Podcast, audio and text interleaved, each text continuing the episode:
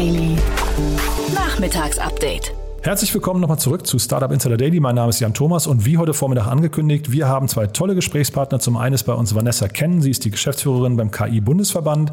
Also wir reden über künstliche Intelligenz, über die Bestandsaufnahme, wo steht eigentlich Deutschland gerade, was muss passieren, sowohl in der Startup-Szene als auch in der Politik oder auch in etablierten Unternehmen, was sind so gerade die Megatrends dort, was sind vielleicht auch die Weichen, die gestellt werden müssten, damit Deutschland und Europa äh, vorne mitspielen können. Da lauern gerade ziemlich viele Chancen, da werden auch die ganzen Claims noch abgesteckt, von daher, da könnte was gehen, aber da kann man auch viel falsch machen. Von daher, Vanessa hat da einen ziemlich guten Überblick, werdet ihr gleich hören. Und bei uns ist Björn Wisniewski, er ist der CEO und Co-Founder von Simply Delivery. Das ist ein Unternehmen, das 80 Mann stark ist oder mittlerweile 90 Mann stark ist, aber bis sie 80 Mitarbeiterinnen und Mitarbeiter wurden, haben sie gebootstrapped und sind aus dem Cashflow gewachsen. Sie bauen eine Restaurantsoftware für, ja, das ist quasi eine Art Operating System für Restaurants und auch für Delivery-Unternehmen und auch für Ghost Kitchens und demnächst auch für Supermärkte, also für die ganzen, Liefer für die ganzen Lieferdienste.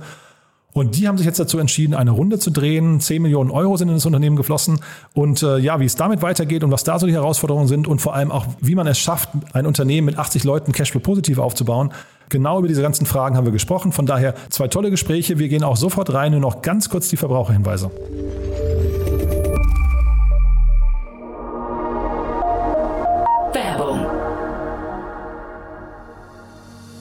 Diese Folge wird präsentiert von Safdesk, der digitalen Buchhaltungssoftware. Die Gründer Fabian Silberer und Marco Reinbold hatten es sich zum Ziel gesetzt, Selbstständigen und Kleinunternehmern den Arbeitsalltag zu erleichtern. Als Söhne von Selbstständigen kennen sie das Problem der nervigen Buchhaltung und haben daher eine Plattform geschaffen, auf der Unternehmer ihre Finanzen stets im Blick haben und mit der die Buchhaltung einfach von der Hand geht. Sichere dir jetzt 100% Rabatt auf die ersten sechs Monate auf www www.safdesk.de slash startupinsider.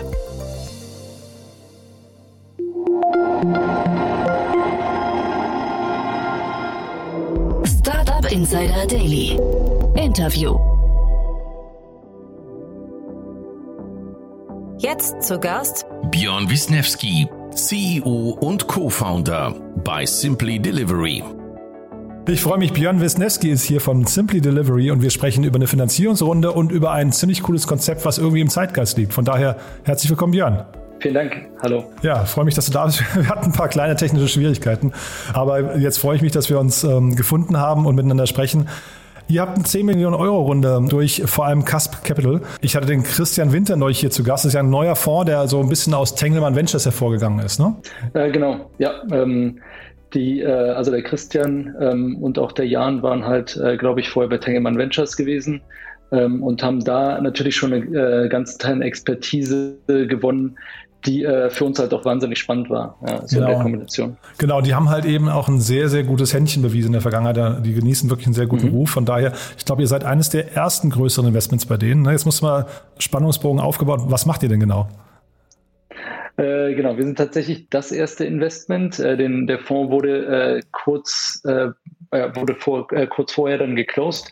Äh, was machen wir? Wir machen ähm, Software erst einmal für Restaurants. Das klingt vielleicht nicht ganz so spannend, aber unser Ansatz ist, ähm, dass wir das äh, tatsächlich ganzheitlich machen. Ähm, das bedeutet, dass der Restaurateur, also der Gastronom, am Ende tatsächlich nur noch eine Lösung braucht.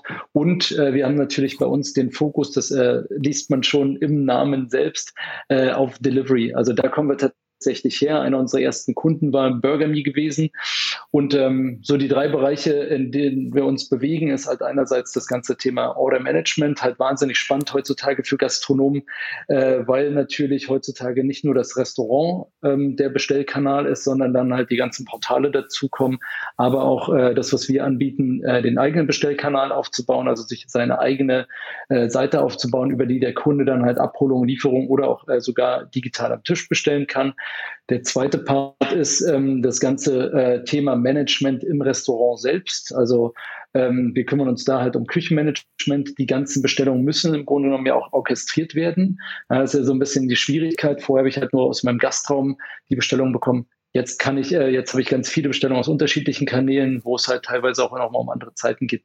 Da kümmern wir uns mit unserem Küchenmanager drum, haben noch Personalverwaltung, äh, Warenwirtschaft und darüber ähm, natürlich das wahnsinnig spannende Thema Delivery, weil das ist etwas, was äh, Gastronomen natürlich eigentlich nicht so richtig kennen, diese Logistik. Ähm, und da haben wir halt äh, tolle Lösungen geschaffen, äh, die halt einfach dazu führen, dass halt ein Gastronom das auch äh, zusätzlich noch selber machen kann, also seine eigenen Fahrer beschäftigen und äh, die halt ausfahren lassen kann. Ja, also der, der Markt ist natürlich total spannend. Jetzt wäre natürlich ein bisschen die Frage, äh, sag mal, welche von diesen Säulen und was ich super spannend finde, ihr habt ja auch Supermärkte quasi, da steht zwar noch Coming Soon, aber das ist ja die nächste Säule bei euch. Welche Säule ist also die, die wichtigste für euch gerade? Ähm, also aktuell natürlich, äh, weil absolutes ähm, Trendthema ist natürlich das Thema Delivery und ähm, diese äh, das Management halt von den ganzen Bestellkanälen plus halt der eigene ähm, äh, Bestellkanal. Das ist auch das, was natürlich jetzt den Unternehmen, mit denen wir zusammenarbeiten, auch am stärksten am Herzen liegt, äh, weil das äh, ein großes Thema von Digitalisierung des Restaurants im Grunde genommen auch ist. Ja, das heißt, ähm, viele äh, der Kunden brauchen halt heutzutage dieses oder wollen dieses weitere Standbein. Ähm, die ähm, Leute, die halt früher das Restaurant besucht haben, verlangen natürlich einfach danach, dass heutzutage ähm, auch nach Hause geliefert wird. Das bedeutet, dass sich die Restaurants weiter aufstellen wollen und da treten wir natürlich auf den Plan. Das sind äh, unsere Kernpunkte, ähm, womit wir halt jetzt dann einfach auch äh, bei den ja, Gastronomen gut ankommen. Mhm. Und dann ist es wahrscheinlich nicht falsch zu sagen, dass so ein, ich weiß nicht, Delivery Hero oder vor allem jetzt hierzulande Lieferando sind, sind wahrscheinlich die, die großen, ich weiß nicht, Competitor für euch. Ne? Also das heißt, eure Kunden sind wahrscheinlich welche, die dann irgendwie sich so ein bisschen abwenden oder sagen, sie haben auf diese ja, großen Ketten keine Lust, ne? Äh, nein, also so ganz so ist es nicht. Wir haben ein sehr freundschaftliches Verhältnis, äh, was wir mit den ähm, Portalen dann auch pflegen. Ähm, die schätzen halt sehr, dass wir uns einfach um das Management im Store kümmern, äh, weil die, für die natürlich äh, das äh, der, der Gast am Ende halt auch eine große Rolle spielt und die Zufriedenheit des Gastes, dadurch, dass wir halt ähm, äh, das ganze Management im Store übernehmen, finden die das halt grundsätzlich gut.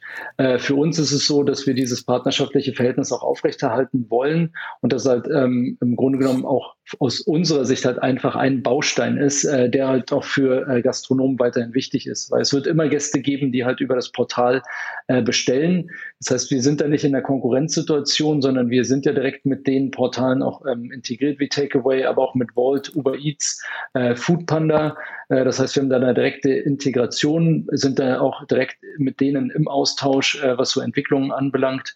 Ähm, und das bedeutet äh, aber auch für uns, dass wir da den Gastronomen die Möglichkeit geben, diese Bestellungen halt direkt auch in ihr Kassensystem zu bekommen und darüber hinaus aber auch, wenn sie es wünschen, sich einen eigenen Bestellkanal halt zusätzlich auch noch mit aufzubauen. Ja, ihr habt hier eine ganze Menge an wirklich prominenten Marken bei euch auf der Seite. Ne? Pizza Hut mhm. habe ich gesehen, Burger King, McDonald's und so weiter. Ähm, das sind wahrscheinlich doch sehr, sehr lange Sales-Zyklen, oder? Sind das, also sind das unter, oder sind das Unternehmen, die jetzt quasi von euch immer nur so einzelne Bausteine? Ihr habt ja insgesamt, glaube ich, so roundabout zehn verschiedene Bausteine. Äh, picken die sich dann das eine raus oder seid ihr so eine, weiß nicht, Komplettlösung? Ähm, das ist tatsächlich so, dass das etwas fallspezifisch ist. Also grund, äh, grundsätzlich ist es so, dass äh, die Gastronomen oder Unternehmen selbst wählen können, welche Module sie äh, äh, wünschen. Ja, wir haben aber Kunden, also wir haben viele Kunden, die starten halt mit ein paar Modulen und äh, nehmen dann halt weitere dazu. Das ist äh, tatsächlich so der Regelfall, ähm, weil es natürlich auch etwas komplexer ist, wenn man das Gesamtpaket dann äh, komplett ausrollen möchte. Ähm, bei McDonald's äh, ist es zum Beispiel so, dass wir da äh, dann halt einfach ähm, diesen Part das Delivery, also der, der Own Delivery, ähm, dann mit denen realisiert haben. Das heißt, die haben genau dieses eine Modul, wo sie halt die Fahrer-App haben, plus halt die Anbindung ähm, an äh, takeaway.com und dort managen äh, wir dann halt diese gesamten Prozesse. Ja. Wir haben aber auch andere Kunden, wie zum Beispiel BurgerMe. Da ist es so, dass die halt unser Komplettsystem nutzen. Hm. Und jetzt seid ihr schon 80 Mitarbeiter, ne? Das ist eigentlich auch schon relativ groß. Wie weit kommt man denn mit 10 Millionen Euro? Ähm, ab dieser Woche sind wir tatsächlich schon 90 Mitarbeiter. Ach, Wahnsinn. das heißt, äh, wir haben gestern nicht die Nachricht erhalten, dass wir äh, sieben weitere jetzt angestellt haben. Das geht also auch relativ fix. Ähm, ist natürlich immer schön, dann noch äh, neue, weitere frische Köpfe zu bekommen. Ähm, Also mit den 10 Millionen, wir sind ja äh, vorher profitabel gewesen, das muss man ja dazu sagen. Wir sind ah, ja echt, nicht ja? das wow. klassische, genau, ja. also wir sind ja nicht das klassische Startup, sondern wir sind ja eigentlich schon äh, so ein mittelständisches Unternehmen vorher gewesen. Ja, das heißt, wir sind ja 2014 gestartet, ähm, haben das dann über die letzten äh, sieben Jahre gebootstrapped und haben dann aber jetzt beschlossen, ähm, dass natürlich halt jetzt die Opportunitäten halt einfach gut sind, wir halt eine gute Grundlage haben. Wir wollten halt einfach ähm, uns und das Produkt halt äh, genau auf diesen Schritt dann vorbereiten äh, und äh, haben dann halt auch länger nach ähm, einem guten Partner äh, gesucht und haben deswegen halt äh, die, die Investition aufgenommen. Ja, und jetzt ermöglicht ermöglicht uns natürlich die Investition, einfach nochmal größere Schritte zu gehen. Was ist denn dein Background, wenn ich fragen darf? Also wie kamst du überhaupt oder wie kamt ihr? Seid ihr ein Gründerteam oder bist du alleine?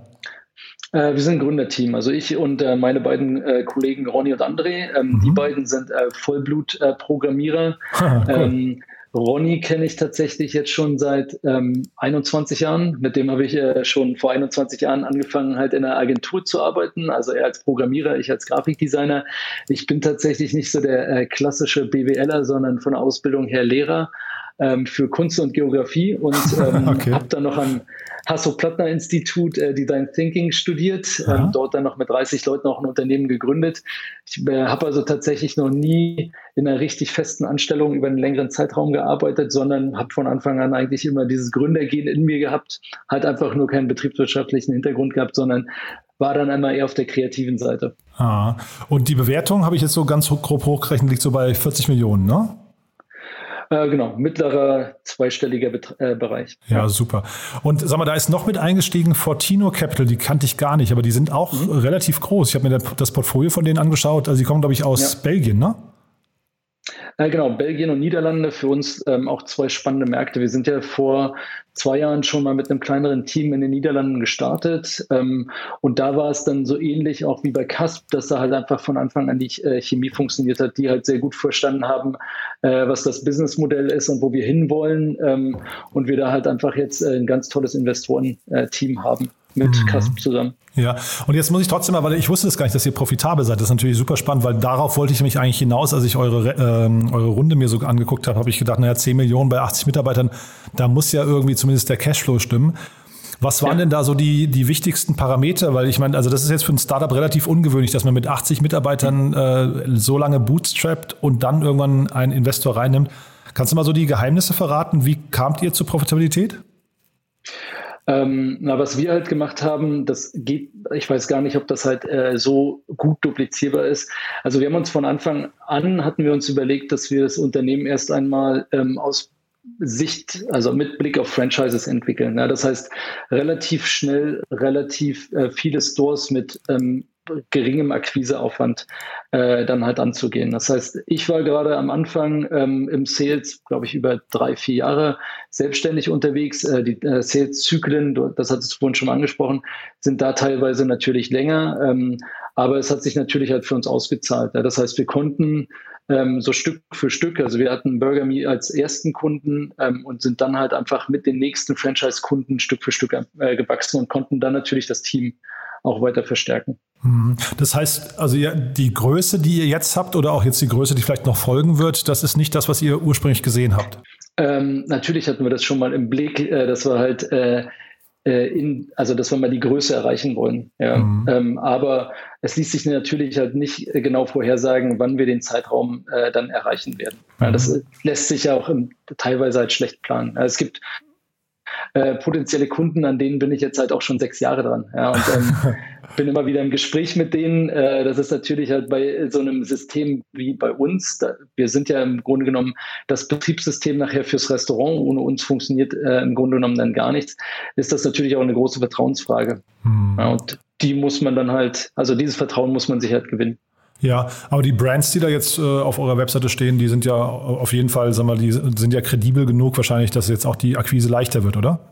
Ja, also das auf jeden Fall. Also ähm, gerade auch, wir haben ja damals ähm, einen Teil des äh, Field Sales Team von Delivery Hero dazu geholt und für die war es natürlich auch nachher einfacher, mit den Brands ähm, unterwegs zu sein, auch bei einzelnen Kunden. Aber wir richten uns ja äh, nicht nur an Franchise, sondern auch an einen Einzelgastronomen. Und äh, da war es natürlich äh, auch einfacher, mit größeren Marken dann auch unterwegs zu sein und zu zeigen, dass die das Vertrauen haben, sodass auch der einzelne Gastronom das Vertrauen in uns hat. Und kannst du mal erzählen, weil wie gesagt, ich finde es sehr, sehr spannend, dass ihr da profitabel seid. Ähm, kannst du mal erzählen, wie ihr da vorgeht? Also was ist denn so das Hauptmodul, was Leute nachfragen oder was ist so die Low-Hanging Fruit für dich, wo Leute euch vielleicht wie so bei einem Freemium-Modell oder so testen können, um dann, ich meine, so nach und nach vielleicht ausgehöhlt zu werden, um immer weiter reingezogen mhm. werden in die Simply Delivery Welt? Ja, also ähm, vor allem das Ordering, ja, das Online-Ordering, also einerseits äh, das also Kassensystem mit der Anbindung an die äh, verschiedenen Lieferportale und darüber hinaus aber dann auch ähm, die Möglichkeit, ähm, sein eigenes Lieferportal auch aufzubauen. Ja. Mhm. Und das darf man nicht vergessen, ähm, diese Logistikkomponente, weil das haben äh, die wenigsten halt wirklich gut gelöst. Da gibt es äh, so ein, zwei Einzellösungen, äh, die aber dann halt wieder die Komplexität, die wir abbilden können, äh, dann halt auch nicht mitbringen. Hm. Und jetzt die Kosten, das ist eigentlich größtenteils ausgegraut bei euch hier auf der Webseite. Ähm, ja. genau. Nee, also, ist auch, also das, das zeugt schon mal davon, dass ihr quasi in einem, auf einem Niveau unterwegs seid, wo sich dann eben auch so ein Sales-Team lohnt. 59 äh, Euro ist hier der günstigste Preis, aber der, der enthält fast nichts. Wo, wo geht das so ungefähr los, wenn man, ich weiß nicht, so eine, sagen wir mal, eine Burgerkette mit, mit fünf Filialen ist? Ja, also ich kann schon, ähm, ich kann schon mit einem Store mit 59 Euro starten. Ja, das sind, äh, da haben wir auch etliche Kunden, die genau dort dann erst einmal äh, beginnen. Dort bekommen sie dann halt wirklich auch schon das äh, Kassensystem. Ähm, sie können halt die Lieferportale anschließen. Das ist halt alles gar, kein Thema. Und das entwickelt sich natürlich entsprechend weiter. Also in der äh, vollen Ausbaustufe sind wir aktuell äh, dann bei 500 Euro. Ja. Aber mhm. das ist halt etwas, wohin man sich dann entwickeln kann. Ja, und jetzt so ein Lieferando zum Beispiel, deren oder eine der Kernkompetenzen ist natürlich auch den Traffic auf die Webseite vom Restaurant oder quasi das, das, das, also die, die Nachfrage zu erzeugen. Ist das ein Thema für euch? Weil das sehe ich jetzt bei euren Produkten hier nicht, ne? Äh, nee, ist aktuell kein Thema. Ähm, wird, äh, wir unterstützen die Gastronomen natürlich dabei. Ja, das heißt, wir haben ein eigenes Inhouse-Marketing-Team, äh, was dann halt Gastronomen auch dort äh, begleitet ähm, und dann Tipp, äh, Tipps gibt. Wir haben halt äh, entsprechende White Papers, die helfen. Zukünftig werden wir den Kreis tatsächlich aber auch noch schließen. Hm, das dachte ich mir fast, weil das ist irgendwie ein sehr logisches Modul, finde ja. ich. Und dann vielleicht genau. nochmal zum Schluss, lass uns noch mal ganz kurz mal über den Markt sprechen. Also wie, wie schaust du denn jetzt oder wie schaut ihr denn gerade auf diesen ganzen Liefermarkt oder, oder auch vielleicht den Gastromarkt? Also jetzt Gastro ist, hat, hat die Faktoren durch Corona war irgendwie alles durcheinander. Bei Lieferando merkt man, hört man immer wieder, dass alle Gastronomen unter Lieferando, unter dem Monopol leiden. Also da gehen irgendwie dann 30 Prozent der, der Einnahmen flöten. Ähm, mhm. Zeitgleich hört man immer wieder, dass die Fahrer jetzt gerade in einer super Position sind, weil sie sich quasi die, den Lieferdienst aussuchen können. Also wie, wie schaut ihr auf diese ganzen verschiedenen Faktoren? Ähm, für uns ist natürlich ähm, wahnsinnig spannend. Also das äh, Thema Delivery hat sich ja über die letzten äh, Jahre wahnsinnig entwickelt. Ja, ähm, und das natürlich auch als ähm, Triebfeder unter, äh, unter den Portalen, die natürlich da massiv auch Werbung gemacht haben. Mhm. Äh, wir sehen, äh, dass äh, das Liefervolumen ähm, mehr oder weniger dann halt auch erhalten bleibt. Ja, jetzt haben wir natürlich halt ähm, so ein bisschen die Sommerflaute, äh, weil jetzt äh, alle im Urlaub sind. Ähm, aber wir sehen natürlich halt immer noch ähm, ziemliche, ziemlich starke ähm, Bestellvolumen, trotz dass die Restaurants ähm, offen äh, sind und die Gäste halt auch wieder vor Ort sein können. Das bedeutet, dass Delivery, und das ist ja so ein Stück weit diese Digitalisierung ähm, des, des Restaurants, ja, ähnlich wie im Retail-Bereich vorher, dass das auf jeden Fall halt noch einen gro großen Stellenwert hat. Die Digitalisierung des Restaurants im Allgemeinen ist äh, zukünftig halt noch gefragter denn je. Ja, weil ich brauche einfach, um rentabel ähm, früher, äh, also rentabel agieren zu können, brauche ich einfach Kontrollwerkzeuge, die halt über verschiedene äh, Bereiche hinweg ähm, agieren und Sachen auswerten ähm, und mir Handlungsanweisungen geben. Äh, und das ist natürlich genau der Bereich, wo wir halt noch stärker hinwollen. Und deswegen sehen wir da halt sehr positiv in die Zukunft. Super spannend. Und apropos Zukunft, sag mal so in zwei Jahren, wo steht ihr da? Ähm, auf jeden Fall Marktführerschaft äh, oder erweiterte Marktführerschaft ähm, auch in, in, in, Deutschland, was so diesen Delivery-Bereich anbelangt. Wir sind ja mittlerweile da äh, schon ganz gut unterwegs, wollen aber da halt natürlich noch weiter. Für uns äh, jetzt natürlich auch mit dem Investment ähm, auf unserer Roadmap äh, natürlich die Expansion ähm, ins weitere europäische Ausland, ja, um dann halt zukünftig auch dort äh, eine große Rolle zu spielen. Und das vielleicht mal als allerletzte Frage nochmal so als Gedankenspiel. Wenn du jetzt ein Restaurant, du hast ja super viele Einblicke, ne? wenn du jetzt ein Restaurant gründen würdest, ja. was wäre denn das für ein Restaurant? Wie, worauf würdest du da achten?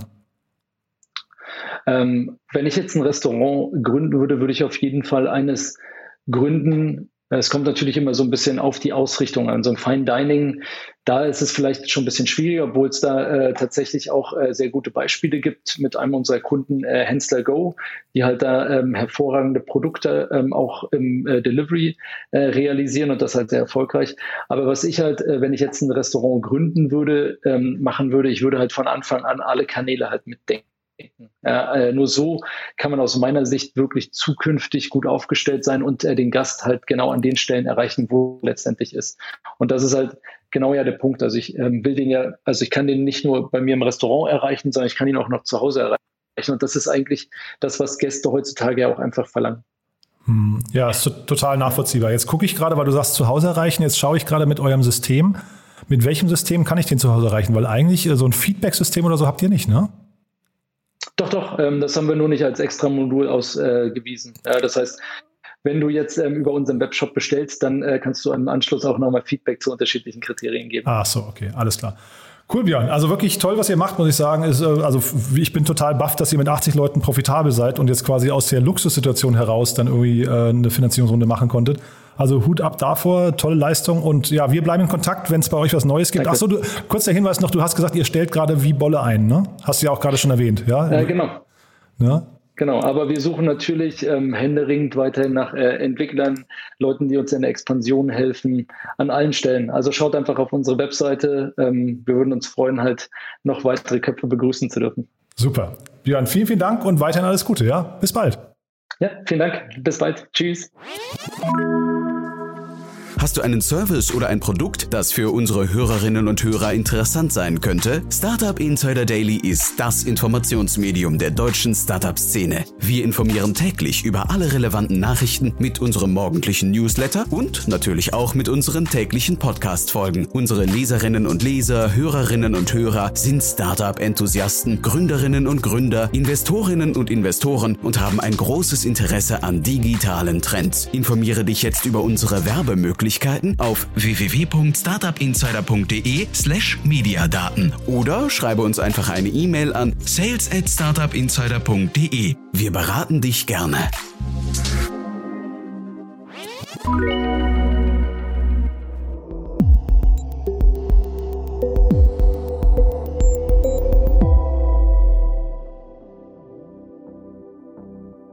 Jetzt zu Gast Vanessa Ken, Geschäftsführerin des KI-Bundesverbandes. Ich freue mich sehr, Vanessa Ken ist heute bei uns. Sie ist Geschäftsführerin beim KI-Bundesverband. Äh, Vanessa, toll, dass du da bist. Hallo. Ja, hallo Jan, freut mich auch. Ja, ich freue mich deswegen, weil ich wahrscheinlich jetzt sehr viel lernen werde. Und das finde ich, finde ich super. Sag mal, äh, der Jasper Masemann von HV Capital war so freundlich, uns zusammenzubringen. Der ist ja bei euch auch ziemlich engagiert. Und äh, du musst, glaube ich, mal, ich kannte den Verband in dieser Form nicht. Äh, der ist ja riesengroß mittlerweile schon. Ja, tatsächlich. Wir sind total gewachsen im letzten Jahr. Also als ich gestartet bin äh, beim Verband im Mai 2020 waren wir noch 160 KI-Unternehmen, alles Unternehmen, die sich im Kern auf die Anwendung und Entwicklung von künstlicher Intelligenz konzentrieren. Und mittlerweile sind wir über 300, äh, 360 sind es, glaube ich, gerade, die wir diese Woche geknackt haben. Also wir wachsen weiter stetig und haben auch, äh, wie du richtig angesprochen hast, äh, ein Investmentnetzwerk mittlerweile dabei, geleitet von Mas Jasper Masemann und auch äh, ein Partnernetzwerk bestehend aus Corporates und KMUs sind natürlich auch ganz wesentlich für die KI-Unternehmen, damit sie da auch gut mit etablierten Unternehmen in Deutschland zusammenarbeiten können. Hm. Äh, was heißt Investmentnetzwerk? Was genau macht ihr da? Ja, es gibt natürlich viele Punkte, politische Punkte auch, die VCs und Startups äh, gleichermaßen auf der Seele brennen, wenn man so will. Äh, es fehlt immer noch an Wachstumskapital hier in Deutschland. Viele KI-Unternehmen suchen nach Risikokapital, sind auch davon abhängig, dass sie wirklich gut äh, wachsen und skalieren können. Und dementsprechend ist für uns wesentlich, dass wir da in den Austausch kommen, äh, auch äh, ermitteln können, wo da noch die Herausforderungen liegen, wie wir das politisch, aber natürlich auch in Zusammenarbeit mit den VCs verbessern können und genau dafür ist das Investmentnetzwerk da, um diesen Austausch zu schaffen und politische Positionen zu erarbeiten. Mhm. Du musst vielleicht mal erklären, also ich habe in, äh, wir sprechen auch gleich noch über eine Startup-Studie, die ihr im letzten Jahr rausgebracht habt, äh, die ich sehr spannend finde, aber da im Vorwort habe ich gesehen, steht drin, künstliche Intelligenz ist eine der Schlüsseltechnologien für die digitale Zukunft. Sie fördert Innovation im gesamten Ökosystem und kann einen enormen Wettbewerbsvorteil bei der Digitalisierung bieten.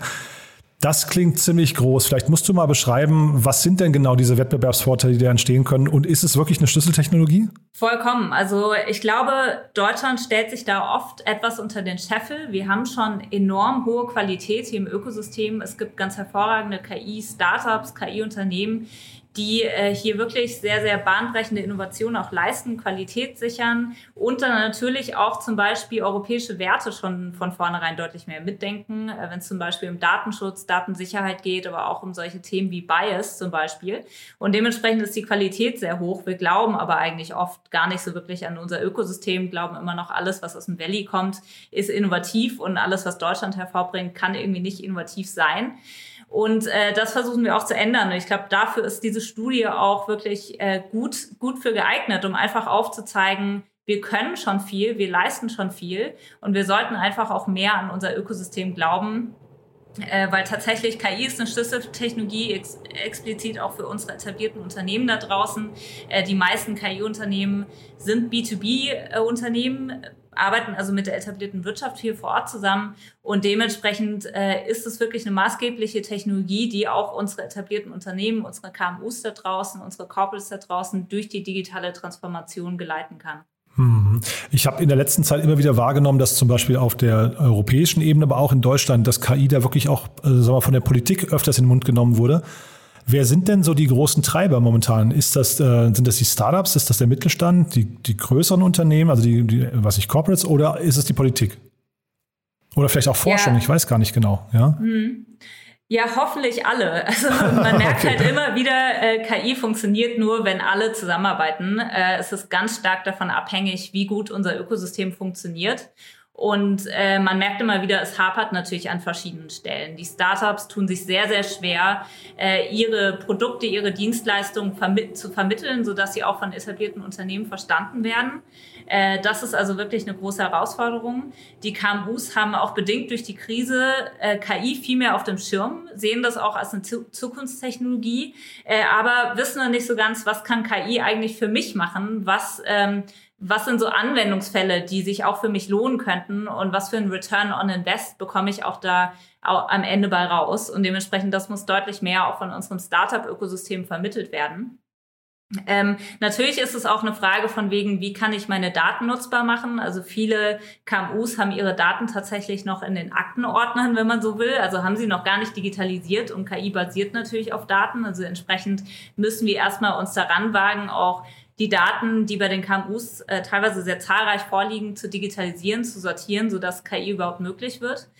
Ähm, aber wir sehen natürlich auch im Bereich der Forschung, da tut sich unfassbar viel. Ähm, die Studie, die du zum Beispiel gerade zitiert hast, äh, da haben wir auch äh, wirklich gut aufgezeichnet, finde ich, dass Europa mittlerweile mehr wissenschaftliche Paper im Bereich der künstlichen Intelligenz veröffentlicht als zum Beispiel die USA. Und wir sehen uns ja oft da so im, im äh, Wettbewerb, aber wir sind da wirklich schon auf dem zweiten Platz, nur knapp hinter China. Also dementsprechend, was wir in der Forschung machen, das kann sich wirklich schon sehen lassen.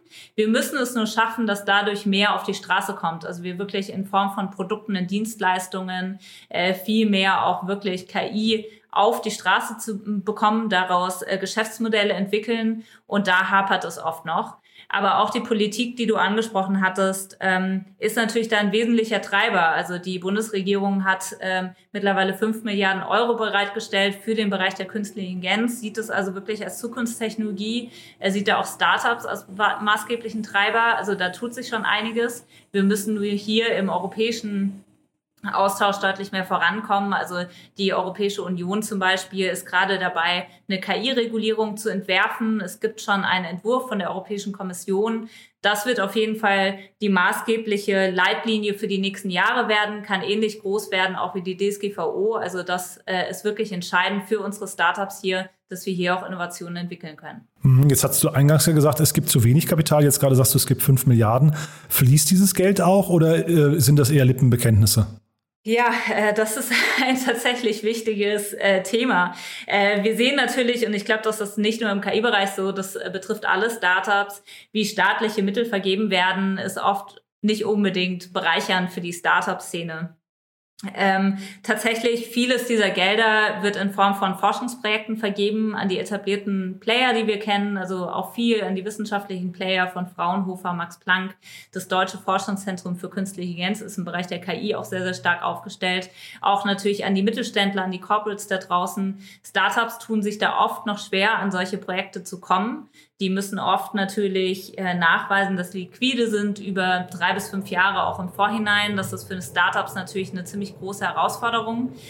Und äh, was ich auch oft sehe, ist, die würden, also die meisten Startups würden sich natürlich auch wünschen, nicht nur an Förderprojekte ranzukommen, sondern vielmehr auch mit dem Staat als Kunden zusammenzuarbeiten.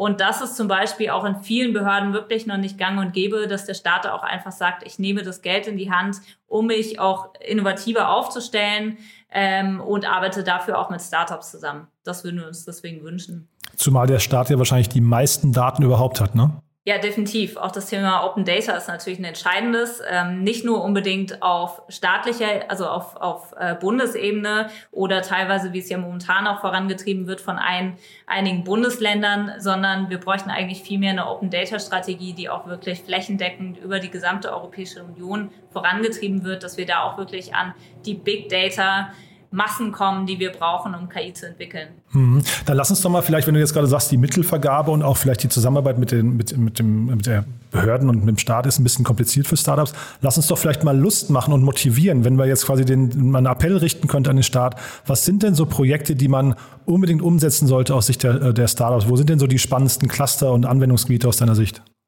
Also ich glaube, da gibt es viele. Ähm, man schaut sich ja auch oft an, was für Anwendungsfälle gibt es in verschiedenen Branchen. Ich glaube, da, ist, da gibt es auch keine Branche, wo KI Vorhalt macht und, und spannende Innovationsbereiche aufzeigt. Was ich mir wünschen würde, ist tatsächlich, dass man die Mittel etwas anders vergibt. Also dass man nicht so sehr sagt, hier drei bis fünf Jahre geht so ein Projekt und die Bürokratieflut im Vorhinein ist natürlich enorm groß. Äh, davor scheitern Startups. Ich glaube, wenn man wirklich Startups in viele dieser Projekte, die ja auch gut gedacht gedacht sind, äh, mit einbeziehen möchte, dann müsste man eigentlich herangehen und viel mehr in Wettbewerben denken. Man müsste äh, klein angesetzte Wettbewerbe machen, wo man vielleicht jedes halbe Jahr mal evaluiert, ist das Projekt jetzt gut gelaufen, Will man das verlängern? Möchte man das verkürzen? Man darf auch natürlich, ähnlich wie die Startup-Denke ja auch ist, nicht davor Halt machen, dass ein Projekt auch mal scheitert auf dem Weg. Das ist okay. Aber ich glaube tatsächlich, langfristig betrachtet werden die Projekte, in die man staatliches Geld äh, hineinsteckt, deutlich effizienter, wenn man halt wirklich das langfristiger sieht und sagt, hey, wir evaluieren mal jedes halbe Jahr, ist ein Projekt erfolgreich, welches möchte man verlängern, welches schmeißt man raus. Äh, und ich glaube, das wäre ein Ansatz, der deutlich mehr gewinnbringend wäre als der, den man momentan fährt mit diesen langen Laufzeiten von drei bis fünf Jahren. Das ist für ein Startup natürlich eine enorm lange Zeit. Mhm. Und sag mal, sowas wie der Hightech-Gründerfonds, ähm, da einfach nochmal zusammen so zu, zu, sagen, man macht irgendwie eine gemeinsame äh, Private-Public Partnership mit, mit ein paar Großunternehmen. Der Staat investiert, ich weiß nicht, von den 5 Milliarden, äh, 100 Millionen, 200 Millionen und das Gleiche nochmal aus öffentlicher, äh, aus, von, von, von, von äh, industriellen Partnern.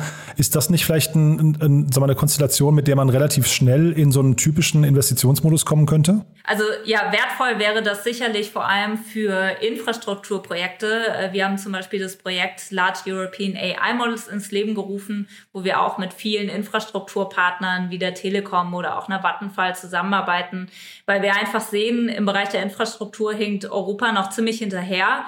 Äh, mit Gaia X zum Beispiel haben wir natürlich jetzt eine Dateninfrastruktur und, und Cloud-Projekt ins Leben gerufen, was wirklich hier eine Abhilfe auch schaffen, schaffen kann. Aber gerade im Bereich vom Trainieren von KI-Modellen sind wir in Europa wirklich noch gar nicht aufgestellt. Und äh, da sollten wir auch einen Gegenpol schaffen zu dem, was äh, in China passiert. Da wird sehr viel investiert, genauso in den USA mit OpenAIs GPT-3 zum Beispiel. Und genau sowas sollte es auch in Europa geben, damit wir uns hier aus der Abhängigkeit mehr lösen und halt souveräner auch in der Europäischen Union aufstellen können. Und das würden wir wünschen. Und ich glaube, Dafür wäre tatsächlich eine Abhilfe mit staatlich, aber auch natürlich mit, ähm, mit, mit Privatinvestment äh, weiterzukommen und hier die Summen zusammenzutragen, die es halt für solche groß angelegten europäischen Infrastrukturprojekte braucht. Und ich glaube, da müssen wir auch wirklich einen dezentralen Ansatz fahren. Äh, kein, wo wir sagen, ein Land, ein Ort ist irgendwie für die Infrastruktur zuständig, sondern es sollten wir gesamtheitlich mehr in der Europäischen Union auch auf breitere Schultern verteilen und dann sind wir auch besonders stark aufgestellt. Mhm. Wenn wir hier wirklich über eine Schlüsseltechnologie sprechen, ich verstehe gerade richtig, aus deiner Sicht sind die oder aus eurer Sicht sind die Karten international noch nicht ganz gemischt oder zumindest die Claims noch nicht komplett abgesteckt. Das heißt, man hat hier noch die Chance, irgendwas zu reißen. Vielleicht kannst du mal sagen, wenn es richtig gut laufen würde, wo stehen wir dann in zehn Jahren? Und wenn es jetzt, wenn, wenn man Fehler macht dabei, wo könnten wir dann in zehn Jahren stehen? Ja, äh, eine große Frage definitiv äh, und eine absolut entscheidende. Also ich glaube, wir sind äh, wir sind gerade an einer ziemlichen Weggabelung und ähm, wir sind gerade insbesondere da, dass wir halt stark in der Forschung aufgestellt sind, äh, da auch wirklich global ein starkes Renommee haben. Wir es aber schaffen müssen, dass wir unser Wissen jetzt wirklich in Produkte und Dienstleistungen übersetzen können. Und äh, dafür brauchen wir wirklich alle Player im Ökosystem. Wir brauchen vor allem eine große Offenheit und Innovationskraft in unserer etablierten Wirtschaft, die natürlich auch gerade nach Lösungen sucht, um sich digitaler aufzustellen, die digitale Transformation zu meistern. Und meine Hoffnung ist wirklich, dass wir uns da aus der Abhängigkeit lösen, die wir momentan sehen, äh, dass die, dass die KI-Modelle zum Beispiel auch gerade aus dem äh, US-sprachigen Raum oder halt auch aus China kommen. Und äh, da wünsche ich mir, dass wir auch einfach die Infrastruktur hierzulande aufbauen können und äh, da einfach risikoaffiner mit umgehen, auch uns ausprobieren. Wir haben hier so viele schlaue Köpfe, wir müssen nur wirklich diese ja, Leistungskraft, die wir hier haben und, und die Menschen, die auch die, das Risiko eingehen, die müssen wir unterstützen dabei, diesen Weg zu gehen. Und ich glaube, dann können wir durchaus innovativ sein und gerade mit unserem Werteverständnis einen guten Gegenpol schaffen zu dem, was wir in China und den USA sehen, dass wir uns hier wirklich auch an Werten wie Datensicherheit, Daten, Datenschutz und auch natürlich Verzerrungen äh, vermeiden, die Datensicherheit ähm, auch wirklich schaffen, dass wir uns daran orientieren und darum auch unsere Produkte qualitativ hochwertig aufbauen. Ja, das wäre jetzt eigentlich schon ein wunderschönes Schlussplädoyer gewesen, aber ich will ganz kurz nochmal trotzdem auf die äh, Startups zu sprechen kommen, weil zum einen, ihr habt ja diese Studie gemacht und vielleicht kannst du mal einfach auch mal, um ja vielleicht Leuten nochmal ein bisschen Lust auf KI, auf das Thema zu machen, nochmal vielleicht so ein paar Unternehmen hervorheben, wo du sagst, wow, die faszinieren mich wirklich? Oh, da gibt es so viele. Das ja, das habe ich befürchtet, dass du das sagst. Genau, nee, Aber es gibt ja, ich hatte mal den Adrian Lochner, Entschuldigung, wenn ich noch kurz unterbreche, von ja. Merantix hier im Podcast und der mhm. hat mich wirklich anhand von so ein paar Beispielen, das war dann so Sachen wie Mammographie oder sowas, wo er mich wirklich durchgeführt hat, so, so Dinge, da rechnet man ursprünglich eigentlich gar nicht mit und plötzlich sagt man, naja, eigentlich ist es ganz logisch, weil dann geht es um Bilderkennung, Früherkennung und dann ist es so das Zusammenspiel von ja in dem Fall Ärzten oder Chirurgen äh, mit, mit äh, eben KI. Und plötzlich entsteht etwas Neues, was hundertmal schlauer ist und, und intelligenter als jedes Teil für sich gesehen. Ne? Vollkommen. Also vielleicht um äh, ein etwas anderes Beispiel rauszuziehen, was mich sehr, sehr stark fasziniert, ist, uns liegt als Verband das Thema, wie kann man den KI auch, äh, die KI auch zum Bekämpfung des Klimaschutzes einsetzen, sehr am Herzen. Und man hat KI natürlich erstmal im Kopf als einen extrem großen Klimaschlucker oder Effizienz- und Energieschlucker. Äh, aber KI kann natürlich auch, wenn man die Rebound-Effekte gut vermeiden kann, auch dafür eingesetzt werden, um das Klima äh, zu schützen. Also sei es auch natürlich, um Umweltkatastrophen wie die, die wir jetzt gerade in NRW gesehen haben, vor, vorherzusehen und dem entgegenzuwirken, ähm, eingesetzt werden, also zur Früherkennung in solchen Bereichen aber natürlich auch im Bau zum Beispiel, um, um unsere Gebäude einfach besser zu bauen und, und effizienter, energieeffizienter zu bauen oder um unsere Server besser zu strukturieren, dass sie energieeffizienter eingesetzt werden. Also hier sehe ich enorme Chancen und ich glaube, die werden oft noch nicht wirklich gewertschätzt, auch noch nicht oft genug erforscht. Ähm, da würde ich mir zum Beispiel auch gerade wünschen, dass die Bundesregierung jetzt mit Blick auf die nächste äh, Legislatur auch da nochmal wirklich diesen Fokus setzt und sich anschaut, wie kann man KI auch für den Klimaschutz äh, nutzen glaube, das äh, hat uns ja, so die letzten Wochen haben uns da ja deutlich gezeigt, dass es hier auch nochmal wirklich großen Bedarf gibt. Und ich glaube, wir sollten neue Technologien auch da wirklich als Chance begreifen und da deutlich mehr rein investieren, äh, weil da gibt es einfach sehr, sehr viele sehr spannende Anwendungsfälle. Super. Gibt es denn, äh, wir wollen jetzt hier nicht über Parteien im Detail sprechen, aber gibt es denn äh, in den Parteien große Unterschiede, was das Verständnis von KI angeht?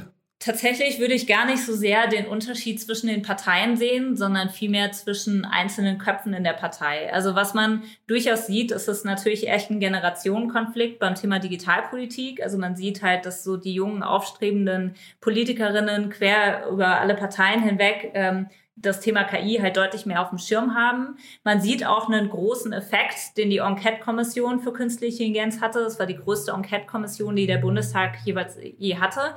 Ähm, unser Vorstandsmitglied Dr. Tina Klüver war dort, dort auch vertreten und hat uns immer wieder berichtet, dort auch viel unsere Impulse mit reingegeben.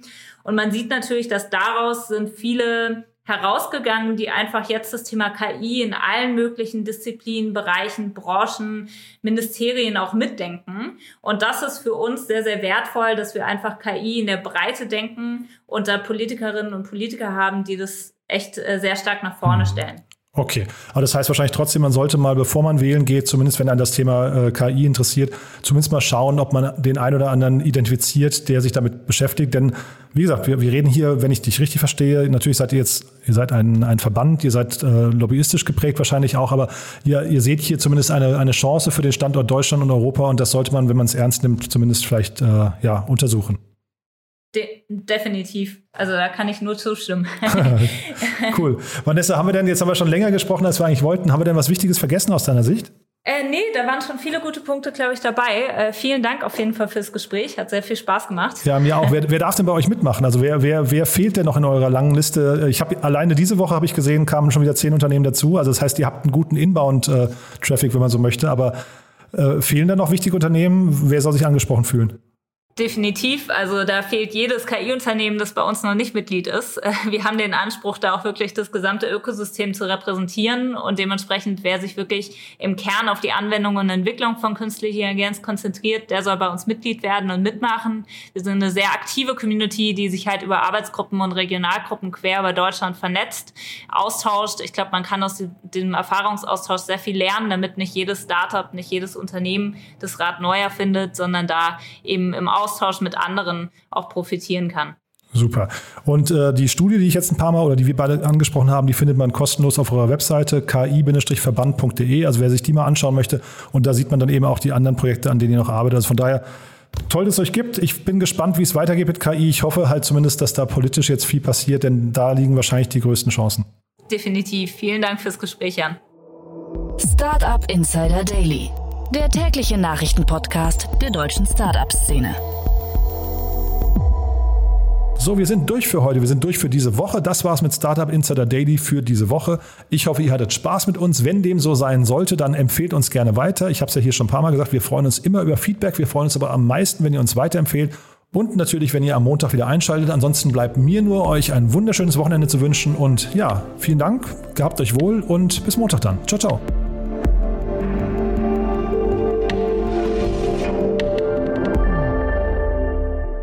Diese Folge wurde präsentiert von Safdesk, dein Partner für smarte und digitale Buchhaltung. Mehr Informationen unter www.safdesk.de.